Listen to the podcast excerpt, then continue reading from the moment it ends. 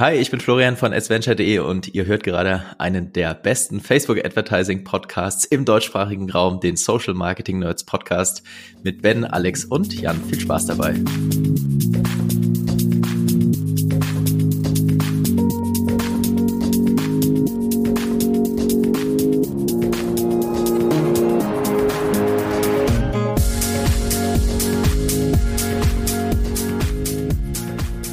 Herzlich willkommen zu einer neuen Folge Social Marketing Nerds Podcast. Ich bin Jan und habe heute einen besonderen Gast, den ihr vermutlich schon kennt oder bei uns gehört habt. Wir haben heute den lieben Florian Litters zu Gast. Grüß dich, Florian.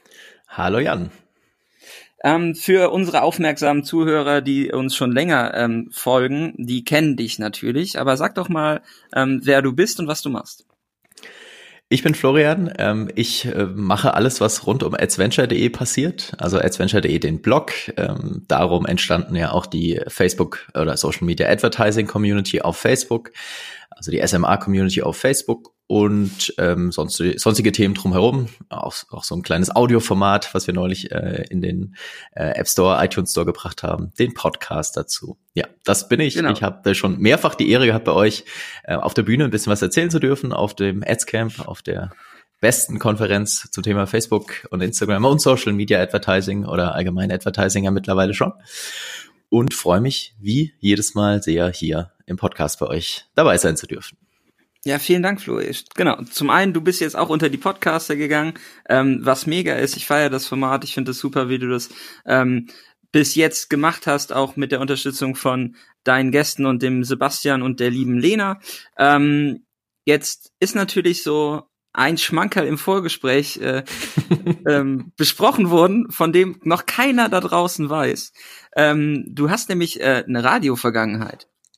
Ja, das ist wahr, ja. Ich habe ja, wie ihr wahrscheinlich auch hören könnt, eine unglaublich sexy Radiostimme. ähm, und hier, hier ist die Morning Show äh, auf okay. dem Social Marketing Nerds Podcast. Nein, tatsächlich, das stimmt, ja, das ist wahr. Ich habe als als Kind oder als als sehr äh, junger Junge, kann man das so sagen, ich weiß nicht, als Kind hatte ich auf jeden Fall den Traum oder die Vorstellung, irgendwann mal beim Radio zu arbeiten, weil ich schon damals ganz äh, spannend oder schön fand, anderen was zu erzählen ähm, und irgendwie andere zu unterhalten. Ähm, und habe das dann tatsächlich auch gemacht, zu Hause aus dem Kinderzimmer raus, damals schon diese, dieser Bezug zu diesem Internet gehabt. Ähm, heißt also, ich war jetzt nicht, gut, ich habe Praktika gemacht bei einer, bei lokalen Radiosendern, aber schlussendlich war ich dann bei einem äh, Internetradio sozusagen, äh, einem einer Station, die nur über das World Wide Web lief und glaube ich auch immer noch läuft. Ja, und habe da halt so ein bisschen die Leute unterhalten und äh, ein bisschen Chart-Hits und was halt aus den 80er, 90ern und von heute gab damals. gespielt. 80er, 90er und das Beste von heute und Oli P. wahrscheinlich. Und Oli, nee, Oli P., diese, diese, diese Affinität zu Oli P. hatte ich damals noch nicht so sehr tatsächlich. Okay. Die hat sich erst so im Laufe der letzten Jahre entwickelt. Okay. Dann ja nur konsequent, dass du jetzt auch unter die Podcaste gegangen bist. Da Daumen hoch. Also wer ähm, uns zuhört, sollte auch auf jeden Fall dem lieben Florian folgen. Geiles Format. Ähm, was können wir denn in den nächsten Monaten dann noch ähm, von Adventure erwarten? Ihr habt jetzt den Podcast rausgehauen. Ähm, du bist fleißig am Bloggen. Hast du irgendwas in der Pipeline, was du ankündigen magst? Was kann man von Adventure erwarten? Also weiterhin ähm, hoffentlich guten Content, der hoffentlich sehr viel Wert bringt oder Value bringt für euch, dass da irgendwie viele Dinge dabei sind, die ja euch einfach weiterhelfen in den Kampagnen, bei den Kampagnen ähm, drumherum, das halt in ähm, geschriebener Form weiterhin, ähm, das jetzt auch in Audioform und äh, ja, was sonst noch so kommt, äh, das äh, schauen wir mal, ne? Das schauen wir mal. Okay. Du hast ja eben schon gesagt, du ähm, hast Spaß dabei, dein Wissen zu teilen. Das hast du dieses Jahr auf dem Adscamp auch wieder hervorragend gemacht. Du warst das dritte Mal dabei, standst bei uns auf der Bühne und hattest einen Vortrag, den wir heute aufgreifen werden. Das ist das Thema gewesen, mehr Durchblick, mehr Umsatz. Ähm, das Thema haben wir zusammen ähm, erarbeitet, beziehungsweise du hast den Vorschlag geschickt und hast gesagt, ey Jungs, ganz ehrlich, wir müssen dieses Thema mal angehen. Es ist ein Fleißthema, es hat was mit strukturiertem Arbeiten zu tun, was vielleicht ähm, im Tagesgeschäft untergeht. Aber ähm, die These ist ja, mit mehr Durchblick in den Ad-Accounts ja, erziele ich mehr Umsatz. Mhm. Ähm, das heißt, es ist ein Fleißthema, es ist ein Organisationsthema, das vorgelagert passieren muss, um dann optimieren zu können. Ähm, jetzt ist natürlich so ein bisschen das Thema mehr Durchblick, mehr Umsatz, etwas, was alle interessiert. Und diese Woche ist es bei vielen dann so gewesen, dass der Durchblick auf einmal verloren gegangen ist. denn es gibt ein neues Layout vom Werbeanzeigenmanager, ähm, was ausgerollt wurde. Kleine Anekdote, ich hatte diese Woche ein Seminar in München. Ähm, da hatten dann äh, vom ersten auf den zweiten Tag auf einmal viele Teilnehmer ein anderes Layout und es hat ein bisschen zu ähm, Verwirrung geführt. Wie findest du denn das neue Layout vom Werbeanzeigenmanager selber? Also es ging mir tatsächlich auch so, wie, wie es den Teilnehmern ging im ersten Moment. Also äh, es war ja schon bekannt, dass es kommt und man hat ja auch schon das eine oder andere Video, den ein oder anderen Screenshot gesehen und ganz grundlegend sind die ähm, ist ja die Strukturierung im Ad-Account nach wie vor, äh, wie, wie es im alten Design, sag ich mal, auch war. Es ist ein bisschen frischer, es ist ein bisschen heller vielleicht. Ich finde es teilweise von den Kontrast, also die Kontraste sind mir teilweise nicht stark genug. Vielleicht liegt es auch mittlerweile an meinem fortgeschrittenen Alter, ähm, dass ich dass ich dann nicht mehr so genau irgendwie alles lesen kann. Ähm, grundsätzlich, äh, also mir fehlen so ein paar Dinge, fehlen mir noch an Funktionen, aber grundsätzlich finde ich, kann man schneller navigieren. Weil du jetzt ja die einzelnen Elemente quasi aufklappen kannst, ohne dann immer die in die einzelnen Hierarchiestufen reinzuspringen. Zum Beispiel bei einer Kampagne auf der äh, Home-Seite, sag ich mal, kannst du ja die einzelnen Anzeigengruppen aufklappen und darunter dann die einzelnen Werbeanzeigen, ohne dann immer die einzelnen eben durchspringen zu müssen. Das finde ich äh, mhm. ist auf jeden Fall ein Zeit- und Effizienzgewinn. Was mich so ein bisschen stört aktuell noch, ist zum Beispiel, was ich immer gemacht habe, wenn ich irgendwelche ähm, wenn ich den Bearbeitungsmodus offen hatte bei einer Anzeige, bei einer Anzeigengruppe oder bei, auch bei Kampagnen, wenn ich das Kampagnenbudget äh, geändert habe zum Beispiel, ich habe das dann immer mit Escape geschlossen ähm, mhm. wenn, ich, wenn ich die Änderungen vorgenommen habe. Und dann war das Fenster halt wieder zu. Und das funktioniert nicht mehr. Und jetzt muss ich halt mehr klicken, deutlich mehr mhm. klicken mhm. als vorher. Das ist für mich so ein bisschen äh, Effizienzverlust wieder auf der anderen Seite. Ähm, aber ich glaube, insgesamt ähm, ist es ja eine Sache, die es schon immer gab in diesem Umfeld, auf dieser Plattform, dass sich alles immer ändert. Ähm, mhm. Ich glaube, damit müssen wir leben. Das ist ja grundsätzlich auch erstmal nichts Schlechtes, wobei viele erstmal natürlich von der Veränderung irgendwie Angst haben. Aber ich glaube, es ist nichts Schlechtes. Äh, man muss ein bisschen zwei, drei, vier Tage sich dran gewöhnen, weil man halt auf einmal links statt rechts klickt. Insgesamt bin ich der Sache aber positiv gestimmt und hoffe aber, dass meine Escape-Feature äh, wieder zurückkommt irgendwie demnächst. Was ganz spannend ist auch ähm, in deiner Facebook-Gruppe, oder wir sind ja auch dann häufig unterwegs und geben äh, da Feedback auf, auf Fragen und mischen uns in Diskussionen ein. Ähm, zwei, drei Leute haben tatsächlich dann darunter gepostet ähm, in die Kommentare, dass ähm, es gefühlt langsamer ist. Und das habe ich auch so ein bisschen das Gefühl, dass der alte Werbeanzeigenmanager irgendwie schneller in der Verarbeitung war. Äh, ich habe lustigerweise von, äh, auch konträre Änderung. Stimmen gehört, die gesagt haben, es wäre jetzt irgendwie schneller gefühlt. also, okay. Ich weiß, also Gut, da kann ich jetzt, da habe ich jetzt keine keine abschließende Meinung dazu. Irgendwie bisher ist es weder schneller noch langsamer für mich. Es ist nach wie vor die, es sind immer noch die gleichen Themen, mit denen du da zu kämpfen hast. Es sieht halt ein bisschen anders aus. Ja. Ähm, auch nicht alle User haben bis jetzt das neue Layout. Ähm, wir wissen nicht final, bis wann alle das neue Layout haben und es ändern sich auch noch ein paar Funktionalitäten. Ich habe so tatsächlich auch noch so einen Knopf, um immer zwischen dem alten und dem mhm. neuen Layout hin und her zu springen. Das habe ich auch nicht in allen ähm, Layouts dann gesehen. Aber egal in welcher Oberfläche wir optisch arbeiten, die Art und Weise, wie die Kampagnen strukturiert sind, verändern sich erstmal nicht. Das heißt, wir haben Kampagnenebene, Anzeigengruppenebene und Anzeigenebene. Und ähm, das Thema jetzt hier ist ja organisieren und optimieren und mehr Durchblick erhalten. Mhm. Ähm, du hattest auf dem Adscamp ein paar Beispiele dafür, wie so ein Ad-Account nicht aussehen soll. Beschreib uns doch einmal kurz, ähm, wenn ich nichts vornehme in Form von Beschriftung beispielsweise, was passiert dann? Also wenn du, wenn du eine neue Kampagne erstellst, wenn wir jetzt mal über die Kampagnenebene sprechen, dann ist ja das erste, was du auswählst, das Kampagnenziel. Und mhm. Facebook füllt dann den Namen der Kampagne standardmäßig mit deinem Kampagnenziel aus. Wenn du beispielsweise mhm. eine Conversion-Kampagne umsetzt, dann steht da eben Conversions. Wenn du Traffic umsetzt, dann steht da einfach Traffic etc. So, wenn du, wenn du dann quasi dir die Arbeit oder die Mühe nicht machst und das irgendwie umbenennst, was ich ehrlicherweise viel zu oft sehe, dass das eben halt nicht passiert, weil es halt die Fleißarbeit ist, ähm, dann hast du halt mittel- oder langfristig höchstwahrscheinlich ein Problem, weil dann hast du in deinem Konto irgendwann, wenn du neue Kampagnen on top dazu erstellst, keine Ahnung, 20 Conversion-Kampagnen oder 20 Kampagnen für das Ziel Conversions, die dann alle auch noch zum Beispiel Conversions heißen oder Traffic heißen, mhm. vielleicht noch eine 1, 2, 3, 4, 5 dahinter, keine Ahnung. Das mag zwar heute für dich funktionieren als Kampagnenmanager, das heißt, du wirst heute wissen, was du da gemacht hast, aber in der Regel sollte man ja ab und zu auch mal ähm, Daten analysieren und gerade wenn es dann darum geht, historische Daten zu analysieren, ich weiß nicht, ob man dann noch weiß, was hinter der achten Kampagne äh, steckt, die halt Conversions einfach heißt. Und das ist tatsächlich eine Sache, die sie, sehe ich halt echt leider viel zu oft. Ähm, ja ich bin da sicherlich auch, äh, äh, war da sicherlich auch noch nicht äh, äh, immer so unterwegs, wie ich heute unterwegs bin. Ähm, aber mittelfristig fällt es dir halt auf die Füße bei Analysen oder insbesondere dann auch, wenn du im Team arbeitest, weil dein Kollege sicherlich nicht unbedingt deinen Gedanken immer ähm, folgen kann, wenn da halt einfach nur steht Conversions oder Anzeigengruppe 1 oder so. Ähm, das ja, heißt, oder wenn da, man einen Ad-Account einfach übernimmt, ne? Wenn man einen Ad-Account übernimmt, genau, genau, richtig, ja. ja. Also da fängt es halt im Prinzip einfach an, ähm, damit man sinnvoll ähm, analysieren kann, was funktioniert und dann entsprechend optimieren kann. Wenn ich den Durchblick nicht habe, dann wird es schwierig.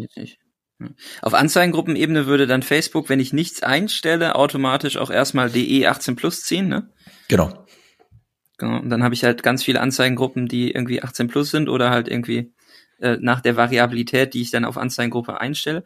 Und auf Anzeigenebene wäre es dann erstmal Default wahrscheinlich, ne? Was dann da gezogen wird. Ähm, Beziehungsweise einfach oh, ich habe das, ich hab das schon lange nicht mehr gemacht, aber da müsste irgendwie die, die Variable aus der, aus der Anzeige eingefügt werden, ja. Ja, genau.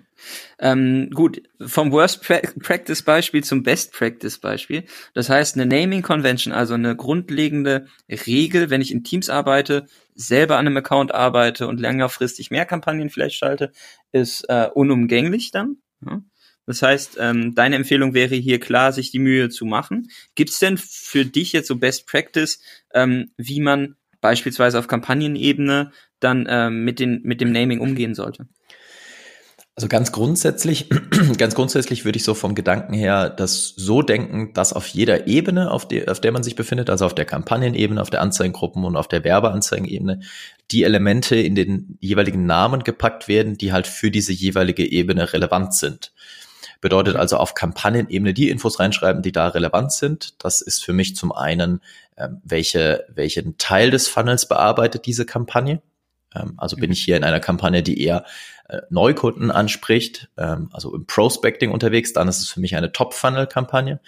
Oder habe ich hier eine Kampagne, die zum Beispiel eher im Retargeting unterwegs ist ähm, und meine Website-Besucher anspricht oder ähm, Dynamic Ads quasi am Ende dann dahinter stecken, also als Kampagnenziel Katalogverkäufe ausgewählt habe, dann ist es eher eine, eine Bottom-Funnel-Kampagne, ähm, was man ja auch entsprechend einfach abkürzen kann. Top-Funnel mit Tofu, das ist immer der, der beste Gag an der Geschichte. Mhm.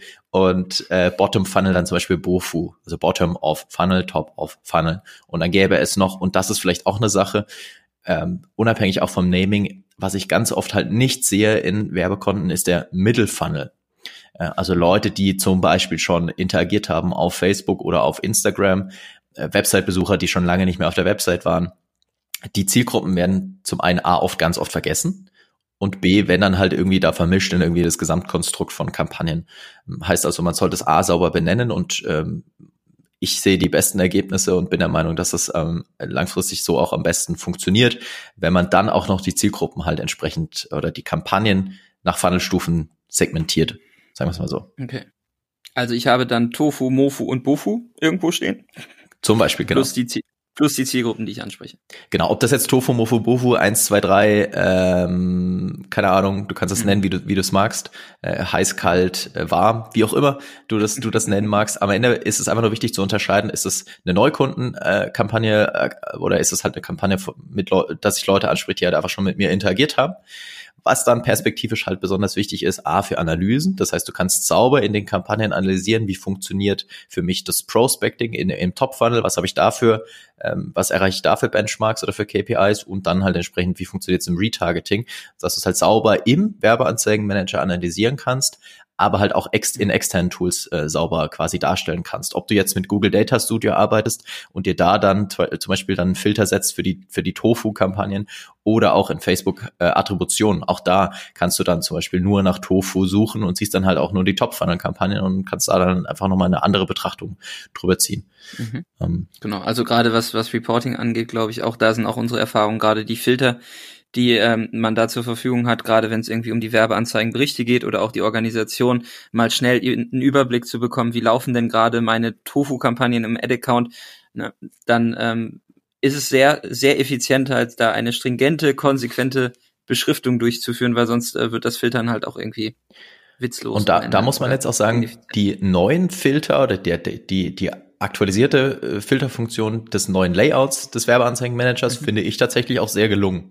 Also die haben ja die mhm. Suche und den Filter vereint in einer Funktion. Genau. Und das ist äh, tatsächlich sehr gelungen, wie ich finde. Genau, also in dem Layout habt ihr im Prinzip einen, einen Suchschlitz und da könnt ihr halt verschiedene ähm, ja, äh, Filtermöglichkeiten eingeben. Zum Beispiel ist die Kampagne aktiv oder nicht aktiv. Ihr könnt nach äh, dem Kampagnennamen suchen, dem Anzeigengruppennamen oder dem Anzeigennamen. Ähm, aber da muss halt vorher klar sein, wie man die entsprechend ähm, beschriftet hat. Genau. Und natürlich auch, ne, wenn wir jetzt uns so einen Ad-Account angucken, dann ist die Beschriftung das eine. Das, was ähm, du dann auch in deinem Vortrag noch ähm, sehr ausführlich beschrieben hast, ist das Thema die Spalten, die dann dahinter folgen, ne, die ähm, für Werbetreibende ja häufig dann dazu führen, dass man irgendwie sehr viele Spalten in der Ansicht hat und erstmal gar nicht weiß, welche Spalte da relevant ist und welche, welche Metrik sich dahinter verbirgt. Und ähm, ja, wie setzt du, ähm, also ne, wie setzt du diese Spalten auf oder ähm, gib uns mal Best Practice Beispiele, ähm, welche Kennzahlen du dir da auf jeden Fall ähm, in den in den Spalten dann auf Kampagnenebene anguckst. Äh, ich glaube tatsächlich, es fängt vielleicht schon da äh, einen Schritt vorne an, dass äh, diese Info, dass man die Spalten anpassen kann, ähm, meiner okay. Erfahrung nach tatsächlich bei vielen auch gar nicht, also dass es vielen einfach nicht bewusst ist, dass man äh, außer den vorausgewählten Spaltenansichten, die man auswählen kann, auch noch eine eigene äh, Reporting-Ansicht im Werbeanzeigenmanager bauen kann. Also sich sein Cockpit sozusagen individualisieren kann. Ähm, das ist schon mal das eine, was ganz wichtig ist, wie ich finde. Ähm, und äh, dann hängt es am Ende natürlich davon ab, was für ein Case habe ich, was für ein, was für ein äh, Ziel möchte ich mit meinen Kampagnen am Ende erreichen. Gehen wir mal von dem klassischen E-Commerce-Beispiel aus. Ähm, dann sind es dann natürlich so Kennzahlen, äh, besonders wichtig wie Return on Ad Spend, ähm, solche Dinge wie ausgehende Klickrate. Ähm, mittlerweile gibt es auch individuelle Metriken für einzelne Events zum Beispiel kannst du dir anzeigen lassen, neben allen absoluten Add-to-Cards, die ja theoretisch von einer Person auch mehrfach ausgeführt sein können, kannst du dir auch individuelle ähm, Add-to-Card, also in den Einkaufswagen-Events anzeigen lassen. Äh, dann natürlich die Käufe ähm, etc. Ganz wichtig natürlich auch immer die, die, die, das Dreiergespann aus CPM, Reichweite und Frequenz ähm, ganz wichtig, ähm, meiner Meinung nach zumindest, dass du halt die Frequenz ein bisschen im Auge behältst und nicht darauf achtest, dass dir die Frequenz komplett irgendwie durch, äh, um, um die Ohren fliegt. Plus du hast damit dann natürlich auch noch eine Möglichkeit zu erkennen, wie stark habe ich jetzt vielleicht die Zielgruppe schon, ich sag mal, beansprucht, wenn ich da schon eine höhere Frequenz habe und sollte spätestens dann halt erkennen, okay, jetzt muss ich halt irgendwie meinen Account eher horizontal auch weiter ausbauen durch neue Zielgruppen zum Beispiel. Ähm. Also das heißt kurz zusammengefasst, dieses Cockpit, ne, also zum einen, ich muss alles sauber beschriften, damit ich es wiederfinde, aber ich muss mir auch die Spalten entsprechend individuell zusammenklicken, ähm, um die Metriken zu haben, die mich, äh, die mir dann Aufschluss geben in der in der Optimierung in, in der Bewertung. Und ähm, ganz kurz, wenn ihr nicht wisst, wie ihr da hinkommt, um diese Spalten anzupassen, ihr habt oben ähm, rechts über der über den Kampagnen habt ihr einen kleinen Button, der heißt Spalten. Und da gibt es zum einen vorge vorgefertigte Dashboards quasi von Facebook, die ihr nehmen könnt. Und ähm, weiter unten gibt's dann den Punkt Spalten anpassen. Und da kann man sich dann alle Metriken zusammenklicken, die Facebook zur Verfügung stellt. Und Flo, lass noch mal kurz durchgehen. Du hattest jetzt eben ROAS, CPM, Frequenz, Reichweite und Impressions schon genannt, glaube ich. Genau, dann entsprechende Klickmetriken, zum Beispiel ausgehende Klicks, äh, Preis pro ausgehende Klicks, äh, Klickrate für ausgehende Klicks, also wir sprechen jetzt über E-Commerce ne, in dem speziellen, dann ja, schaue ich mir bei E-Commerce zum Beispiel auch an äh, Anzahl der View-Content, also vielleicht so ein bisschen auch Preis pro View-Content, individuelle View-Contents, ähm, plus dann entsprechend was, also hängt natürlich auch ein bisschen davon ab, welche Tracking-Events habe ich zur Verfügung, aber die klassischen E-Commerce-Events sind halt View-Content, heißt also Inhalt aufrufen, was wiederum bedeutet, jemand hat eine Produktdetailseite gesehen, dann in den Einkaufswagen, Add to Cart, davon dann auch wieder die individuelle Metrik, also wie viel auf Einzelpersonen, die geschätzt ist allerdings, muss man dazu sagen, ähm, wie viele Einzelpersonen haben hier etwas in den Warenkorb gelegt, weil, wie gesagt, bei allen Add to Cards ähm, von einer Person theoretisch das Event fünf oder sechsmal ausgeführt sein kann, was dann so ein bisschen die, ähm, die Metrik verzieht äh, und dann natürlich Käufe, ähm, Käuferumsatz, also äh, Conversion Wert plus Return on Ad Spend. Das sind so die wahrscheinlich wichtigsten Kennzahlen für für E-Commerce. Wenn ich jetzt aber halt Lead Gen können deine Folie dazu ja auch in die in die Comments kurz packen, das, weil das sind glaube ich dann selbstverständlich ja. ja. Da kann sich die die kann sich natürlich jeder gerne gerne ziehen. Ähm, wenn ich jetzt zum Beispiel halt Lead Gen habe oder oder halt einen anderen Case, ja. dann äh, muss ich das halt entsprechend auf meinen Case anpassen.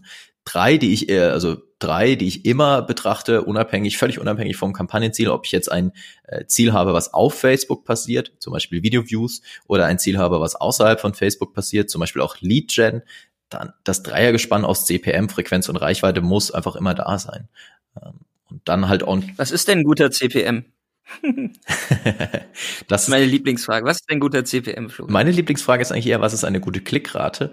Ähm, okay. Ja, ist am Ende so ein bisschen wie die Frage, wie was kostet ein Auto? Ähm, ja. Es gibt natürlich schon grobe grobe Leitplanken für, für ein CPM jetzt im deutschen Raum, also in Deutschland, Österreich, Schweiz. Ähm, wenn wir annehmen, wir nehmen äh, mehrere Platzierungen dazu, weil davon hängt es am Ende auch ab, der sollte irgendwo zwischen fünf und zehn Euro, ganz grob irgendwo mhm. äh, äh mhm. sein. Da kann natürlich auch immer auch tiefer sein, aber so ganz grob so roundabout fünf, fünf bis fünf bis zehn Euro irgendwie. Wenn wir jetzt nur Feed Facebook buchen, dann die Wahrscheinlichkeit sehr hoch, dass der höher ist. Oder wenn wir nur Feed Instagram buchen, dann auch die Wahrscheinlichkeit, dass es höher ist. Ja. Okay. ja. Gut. Ähm, eine Herausforderung bei diesen Spalten, die wir jetzt noch nicht besprochen haben. Also ich gucke mir die Metriken an und klicke das für mich individuell zusammen in dem Ad-Account. Ähm, wenn wir zusammen an einem Werbeanzeigen-Manager arbeiten, an einem Werbekonto, ähm, dann ähm, ist es aber nicht zwingend so, dass dann alle direkt die gleiche Ansicht haben. Du hast auf dem Adscamp jetzt ähm, einen kleinen Hack verraten, mhm. ähm, den ich auch äh, gerne teilen würde. Ähm, denn im Prinzip ist es ja so, je nachdem, welche Spalten ich anpasse und Metriken aus oder welche Metriken ich auswähle, baut die Facebook oben in die URL mit ein, richtig? Genau. Das ist tatsächlich eine Sache, die ich bis heute auch nicht verstanden habe. Und äh, falls hier wieder irgendjemand von Facebook zuhört, dann nehmt das bitte endlich mal auf bei euch irgendwie in die Roadmap. ähm, weil auf äh, vielleicht im Vergleich dazu, wenn du die Werbeanzeigenberichte, was ja ein anderes Tool ist, also außerhalb des Werbeanzeigenmanagers, mhm. einen Bericht baust, der ist ja wiederum für die, also für alle Leute sichtbar, die das Konto sehen. Bei den genau. Spaltenansichten im Werbeanzeigenmanager ist es immer personenbezogen. Und wenn man halt im Team an einem Account arbeitet, was ja sehr häufig der Fall ist, macht es ja auch Sinn, dass alle auf dieselben Kennzahlen schauen. Sonst optimiert halt der eine in die und der andere in die andere Richtung nicht unbedingt zielführend. Mhm. So, und ähm, deswegen ähm, gibt's halt diesen kleinen Trick, dass du dir erst die Spalten anpasst, also dein Cockpit quasi zusammenbaust und die Spalten hinschiebst, so wie du sie brauchst, was ich ehrlicherweise auch umständlicher finde, als es sein müsste. Aber du passt dir halt die Spaltenansicht an und dann, ja, schreibt Facebook diese Information oben in die URL deines Browsers rein. Da steht dann, also es ist dann eine super, super lange URL äh, business.facebook.com slash, dann kommt deine Ad-Account-ID und deine Business Manager-ID und dann kommt ein, ähm, ein Teil der URL, da steht dann End Columns, also und Spalten und da steht dann quasi ähm, die Spaltenbezeichnung drin, die ganzen Informationen drin, wie du dir dein äh, Reporting-Dashboard gebaut hast und wenn man diese Information der URL rauszieht, also dieses End Columns kopiert und zum Beispiel seinen Kollegen schickt oder auch für einen anderen Ad-Account nutzt und dann wiederum an die URL bei sich selbst einfügt, dann übernimmt das Facebook, weil die Information äh, quasi in der URL drinsteht, wie, wie das Dashboard aussehen soll. Das Einzige, worauf man halt achten muss, man muss halt darauf achten, dass man halt die Ad-Account-ID, wenn man es jetzt von Ad-Account 1 zu Ad-Account 2 überträgt, dass die Ad-Account-ID nicht überschrieben wird. Und dann kannst du es dir dort abspeichern. Aber auf jeden Fall ein sehr, ja, ein sehr sinnvoller Hack. Ja, dann kannst du es dir halt dort abspeichern und äh, kannst es also Kollegen schicken und so weiter. Ähm, wenn man jetzt irgendwie als Agentur oder sowas arbeitet, dann kann man sowas zum Beispiel irgendwie auch in irgendeinem Projektmanagement-Tool festhalten, dass jeder da das dann einfach immer rauskopieren kann und abspeichern kann. Und theoretisch, wenn man nur E-Commerce zum Beispiel hat, äh, dann ist es am Ende ja fast immer dieselbe Ansicht. Ähm, und dann hat man halt einmal diese, diese URL, die man sich bauen muss und kann die einfach überall anwenden. Und man wird auch auf jeden Fall sicherer, weil man immer genau auf die gleichen Metriken guckt und dann halt auch entsprechend ähm, ein Verhalten erkennen kann, beziehungsweise sich nicht erst sein Cockpit zusammenbauen ja. muss. Ähm, also Facebook, wenn ihr zuhört, ähm, wir werden das, wir werden euch das auch wie immer nochmal irgendwie in Support-Postfach schicken und jeder an unseren Account Manager. Aber die haben ja leider in der Regel wenig Einfluss auf die Produktroadmap. Vielleicht, vielleicht noch eine kurze ähm, Ergänzung ähm, zu den Spaltenansichten ja. und auch nochmal zurück zum neuen Layout. Was mich da auch ähm, einigermaßen verwirrt hat, als ich da mich rumgeklickt habe die Tage, ist, ich habe eine Funktion vermisst, die es davor gab und ich dachte, sie gibt es nicht mehr. Und zwar diese kleine Funktion, die heißt äh, auf Englisch Check Setup oder auf Deutsch Einrichtung anzeigen. Das war ja im alten Layout immer so ein kleiner Button, den du aktivieren konntest und dann hast du zum Beispiel auf der Anzeigenebene gesehen, was für einen Link habe ich hinterlegt und was für URL-Parameter. Was ich mhm. tatsächlich bei jedem neuen Setup immer wieder genutzt habe, einfach nochmal, um einen Blick drauf zu werfen, habe ich hier alles richtig gemacht. Ähm, mhm. Was oft nicht so ist. und deswegen habe ich dann mit Check Setup äh, halt einfach nochmal überprüft. So, jetzt kam das neue Design und ich habe diesen kleinen Button gesucht und er war einfach nicht mehr da. Äh, habe ihn dann aber doch gefunden nach einiger Suche. Und zwar ist es jetzt kein Button mehr, sondern im Prinzip eine Spaltenansicht. Das heißt, da, wo du die Spalten okay. auswählst, da steht jetzt ganz oben Setup und wenn du das auswählst, dann ist es im Prinzip dasselbe Interface wie im alten Werbeanzeigenmanager, wenn du diesen Button aktivierst. Okay. Ja. Gut. Ja, aber ich glaube, bis, bis wir uns da alle zurechtgefunden haben, da, da dauert es auch noch ein paar Tage. Ist halt einfach ein Gewohnheitsroutine-Thema. Mhm. Ähm, jetzt hast du eben gesagt, okay, ähm, wir bauen uns das Cockpit. Also wir nehmen die Naming Convention, wir gucken uns die Spalten an, ähm, jetzt ist ja auch noch so ein Thema für mehr Durchblick. Ähm, wir müssen irgendwo gewährleisten, dass die Daten extern irgendwie auch sauber einlaufen. Ne? Ähm, das heißt, irgendwie Pixel-Setup muss auch geprüft werden, um mehr Durchblick und mehr, mehr Umsatz zu mhm. haben. Ähm, was sind aus deiner Perspektive so die effizientesten Methoden, um so ein Pixel-Setup ähm, ja, zu checken und sicher zu gehen, dass das, dass das Tracking auch passt. Also wenn ich mich jetzt auf ein Tool festlegen müsste, dann ist es definitiv dieses neue, relativ neue Test-Event-Tool äh, innerhalb des Events Managers, des Werbeanzeigenmanagers. Also wenn ihr das Menü, das Top-Menü des Werbeanzeigenmanagers öffnet, dann auf alle Tools, also das Hamburger-Menü, wie Facebook ja auch immer gerne sagt, oben links, diesen drei äh, Pfeilchen oder Strichchen, da dann auf alle Tools und dann gibt's ja den Events Manager und da dann in den Pixel rein und dann gibt's links wiederum dem Punkt äh, Test-Events. Und was da passiert ist, man kann äh, dieses ähm, Interface öffnen und in einem neuen Tab dann deine eigene Webseite und dann einfach mal den Checkout durchspielen zum Beispiel. Und dann sieht man halt, welche Informationen sammelt der Pixel und vor allem, welche Informationen können von Facebook verarbeitet werden, also welche Events werden ausgelöst, welche Parameter werden überspielt und kann dann einfach überprüfen, ob da alles ankommt, was ankommen ähm, sollte. Ähm, interessant übrigens, dieses Test-Event-Tool funktioniert auch Cross-Device. Also du kannst damit dann auch ähm, quasi auf deinem Smartphone deinen äh, Prozess durchspielen. Äh, dafür gab es früher im Prinzip keine so richtige Lösung, ähm, weil früher gab es ja den guten alten Facebook Pixel Helper, den gibt's ja immer noch.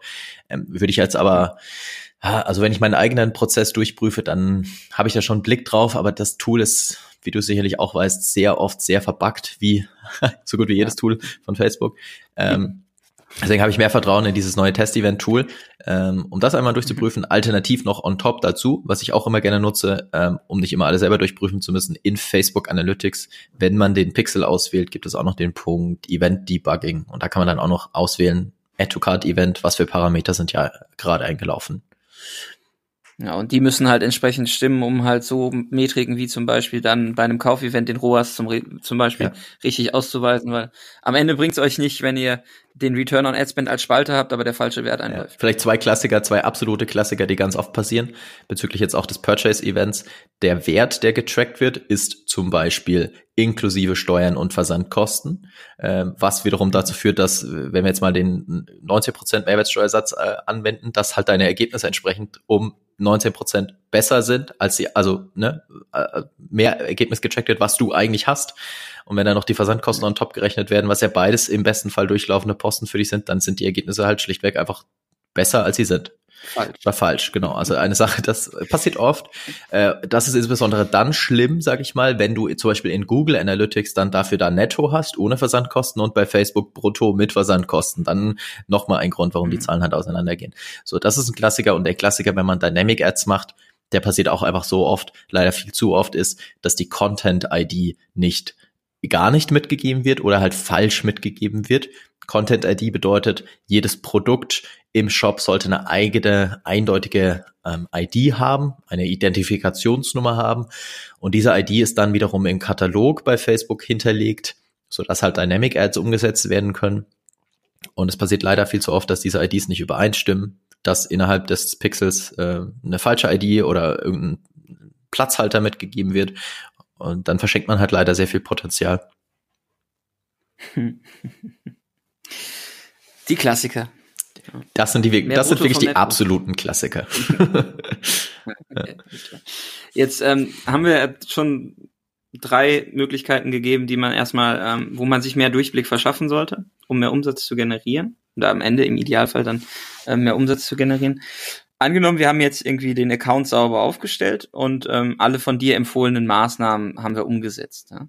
Ähm, wenn wir jetzt einfach so auf den Ebenen durchgehen und uns auch durchnavigieren, ähm, wo habe ich denn aktuell die ersten Ansatzpunkte und auf Basis der gewonnenen Daten meinen Account und meine Kampagnen zu optimieren? Also was sind gerade so deine zwei, drei Hebel, wo du direkt rausschaust und sagst, okay, das muss irgendwie feinjustiert werden? Äh, es sind für mich am Ende drei Hebel, die du immer bedienen solltest oder immer bedienen kannst und, und die sich dann am Ende immer alles dreht. Das sind, ist natürlich zum einen das Thema, welches Kampagnenziel wähle ich aus? Ähm, also mache ich zum mhm. Beispiel eine klassische Conversion-Kampagne gegenüber einer ähm, Katalogverkaufs-, also Dynamic Ad-Kampagne für Neukunden. Ähm, die Option habe ich zum Beispiel jetzt, wenn wir im E-Commerce bleiben, ähm, auf Kampagnenebene. Dann natürlich sämtliche Optionen auf der Anzeigengruppenebene im Sinne von, ich kann äh, Targetings ändern, anpassen, neue Dinge testen, ähm, andere Zielgruppen testen, größere Zielgruppen, kleinere Zielgruppen testen, plus Platzierung testen. Auch da kann man natürlich immer wieder Testings durchführen. Ähm, dazu kommt natürlich, dass einige, manche Funktionen nur für bestimmte Platzierungen, Klammer auf, Instagram Stories, ähm, verfügbar sind. Mhm. Ähm, und dann natürlich der ganz, ganz, ganz große Teil beim Thema Creative. Ähm, also wie sind die Creatives gestaltet? Welche Formate werden genutzt?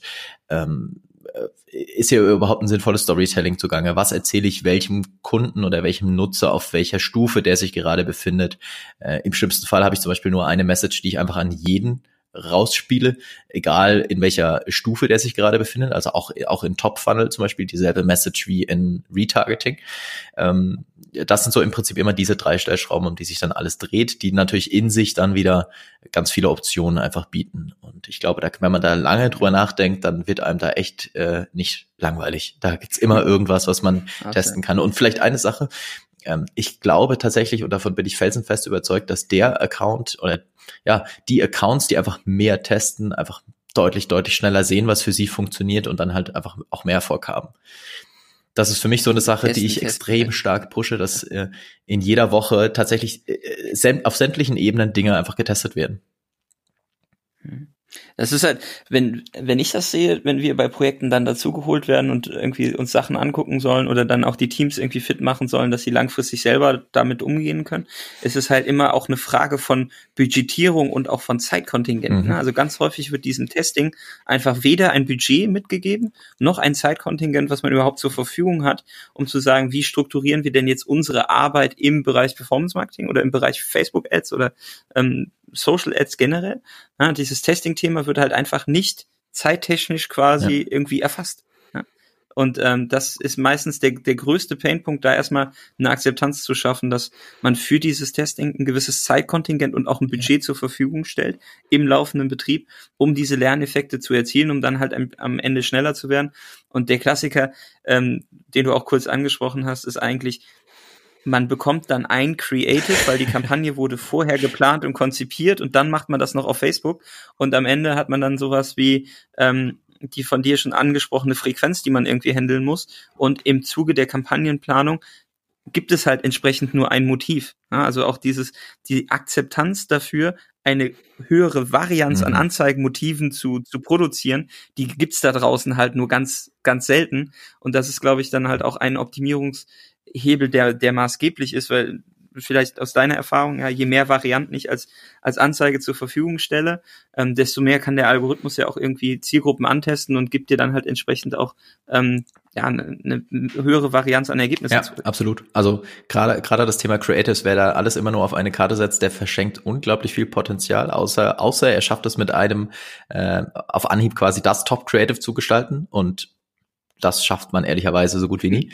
Ähm, plus natürlich dann dazu das Thema auf jede, auf den Funnelstufen differenziert zu kommunizieren, ähm, was ja mit einem Creative halt auch äh, einfach nicht möglich ist. Also du kannst natürlich den Text variieren, klar, aber am Creative dann nichts tun.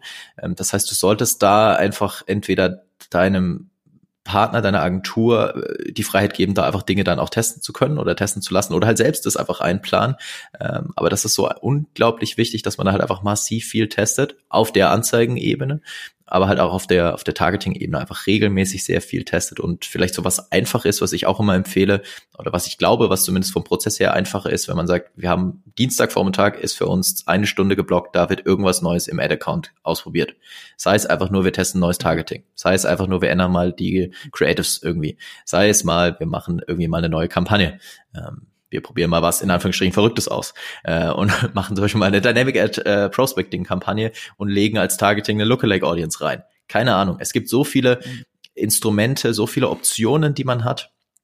Und da gibt's wirklich also so viel, wo man testen kann. Und ich sehe es einfach immer wieder, äh, wer mehr testet, der hat einfach, der sieht dann vor allem, das ist ganz wichtig, zum jetzigen Zeitpunkt, was für ihn funktioniert. Was ja lange nicht bedeutet, dass auch für andere funktioniert, aber er sieht es halt zum jetzigen Zeitpunkt und kann da dann halt entsprechend eingreifen, Budgets vielleicht mehr dahin verschieben. Weil ich glaube, alle wissen das, äh, diese Plattform ist so unglaublich schnell, wandelt sich so unglaublich schnell, das Nutzerverhalten wandelt sich so unglaublich schnell. Das kann man halt einfach nicht ein Jahr im Voraus planen, zum Beispiel. So, du musst da konstant testen und das einplanen, das Testen vor allem. Das Wichtige ist dann, wenn man in Teams arbeitet, dass man das in irgendeiner Form dokumentiert und eine Grundlage schafft, wie man das ganze Zeug benennt, weil sonst weiß man nämlich nicht mehr, was man getan hat. Äh, oder muss halt ex extrem lange recherchieren. Deswegen ähm, resultiert am Ende halt mehr Umsatz durch mehr Durchblick, wenn man sich die Fleißarbeit macht und das ganze Zeug entsprechend beschriftet, ähm, weil sonst kann man äh, die Ableitung nur sehr schwer nachvollziehen. Ähm, ein Thema, was du ähm, dann in deiner Präsentation auch uns ähm, kurz gezeigt hast oder auch so zwischen den Zeilen, war so ein bisschen das Thema ne, Engaging Anzeigen. Also wie kriege ich ähm, irgendwie Interaktion oder ne, ein bisschen mehr mehr ähm, Bass auf die auf die Anzeigen und da ist ja ein, ein, Thema, was Facebook auch in den vergangenen Wochen Monaten ausgerollt hat, das Thema Social Proof. Mhm. Wie sind deine aktuellen Erfahrungen mit dem Thema Social Proof? Also im Prinzip, das ist ja der der Faktor, das habe ich so auch auf dem Adscamp gesagt, das ist wie wenn du im Urlaub bist. Angenommen, du bist jetzt in Italien im Urlaub, wo ich auch Ende August sein werde. Kleine hm? Freue mich schon. Okay. Kleiner, kleiner Ausblick für mich. ja, jedenfalls, stell dir vor, du bist halt in Italien im Urlaub und ähm, läufst halt irgendwie eine Straße entlang und da gibt's halt zwei Eiscafés. Auf der linken Seite ist das Brechen voll und jeder, jeder möchte da anstehen und ein Eis, oder jeder steht da an und kauft sich ein Eis. Und auf der rechten Seite ist halt eine Eisdiele, da ist kein Mensch. Und ich glaube, es ist äh, ein äh, tief psych im Menschen psychologisch verankertes Verhalten, dass man dann wahrscheinlich dahin geht, wo die anderen Menschen auch sind, weil das ja offensichtlich gesocial proved ist, also interessant ist. Das typische Herdenverhalten halt auch, ne, was man am Flughafen, am Bahnhof überall halt immer wieder sieht. Wenn da jemand steht und sich anstellt, dann stelle ich mich da auch an, obwohl rechts daneben vielleicht ein Schalter ist, wo niemand ist. Ähm, und wir sind ja in Deutschland und stellen uns gerne an. wir sind schließlich in Deutschland, ja, und wir folgen gerne solche solchen äh, Prinzipien.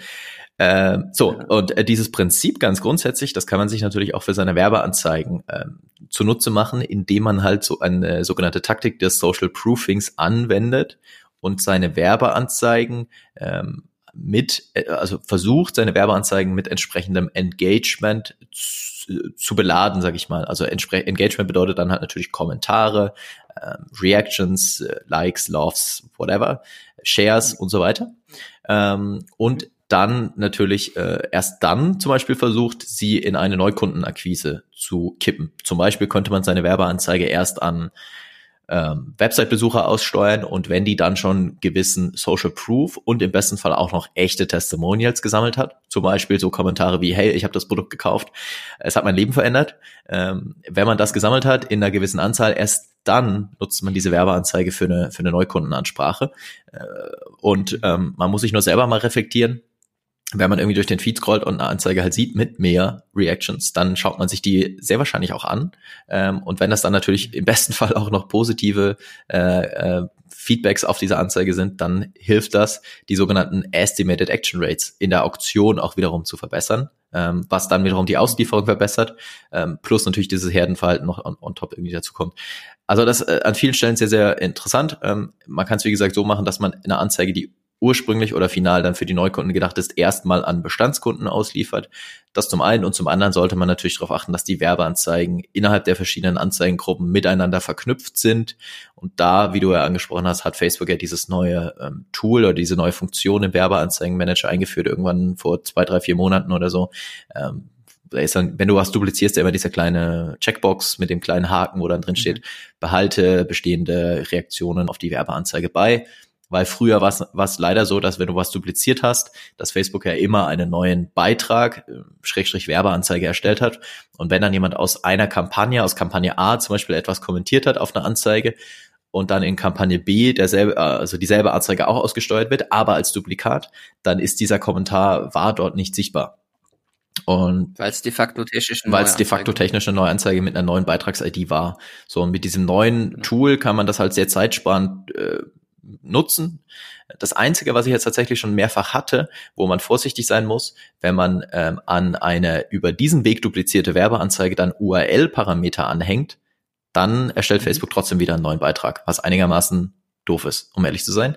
Ähm, das heißt, wenn man mit URL-Parameter arbeitet, dann doch eher vielleicht noch den in Anführungsstrichen alten Weg nutzen, äh, indem man die Beitrags-ID nimmt und dann den besteht, also bei der neuen Kampagne den bestehenden Beitrag auswählt und da dann die ID der Anzeige einfügt. Das ist dann auch safe hinsichtlich URL-Parameter.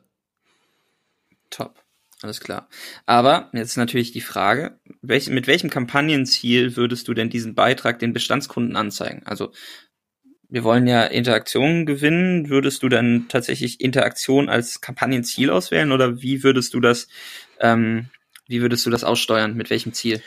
Also man kann das, man kann das mit Interaktionen testen. Ähm, wenn ich das mit Interaktionen mache, dann würde ich aber Folgendes tun: Ich würde dann äh, da tatsächlich die Placement, Placements äh, separat einbuchen, also Facebook Feed separat einbuchen von Instagram Feed und nur die Feeds einbuchen, weil die Interaktionen ja auch nur im Feed sichtbar sind. Ähm, Würde es aber getrennt einbuchen, weil sonst die Wahrscheinlichkeit sehr hoch ist, dass der ganz große Teil des Budgets auf Instagram ausgegeben wird, weil dort natürlich mehr, grundsätzlich mehr Interaktion äh, entsteht als auf Facebook. Deswegen würde ich es aufsplitten, über Interaktionen auf jeden Fall testen. Ein Nachteil beim Thema Interaktion ist, wenn du eine Videoanzeige hast weil wenn du eine Videoanzeige auf Interaktion bewirbst, Facebook zählt auch den Videoaufruf als Interaktion. Dann generierst du eigentlich schlussendlich Videoaufrufe und dann am Ende auch nur, nur in Anführungsstrichen die 30-kündigen Videoaufrufe. Das ist dann so ein bisschen äh, nicht so ideal. Also bei Video ist Interaktion schwierig. Da würde ich dann eher versuchen, zum Beispiel auch wahrscheinlich Conversion-Kampagnen umzusetzen.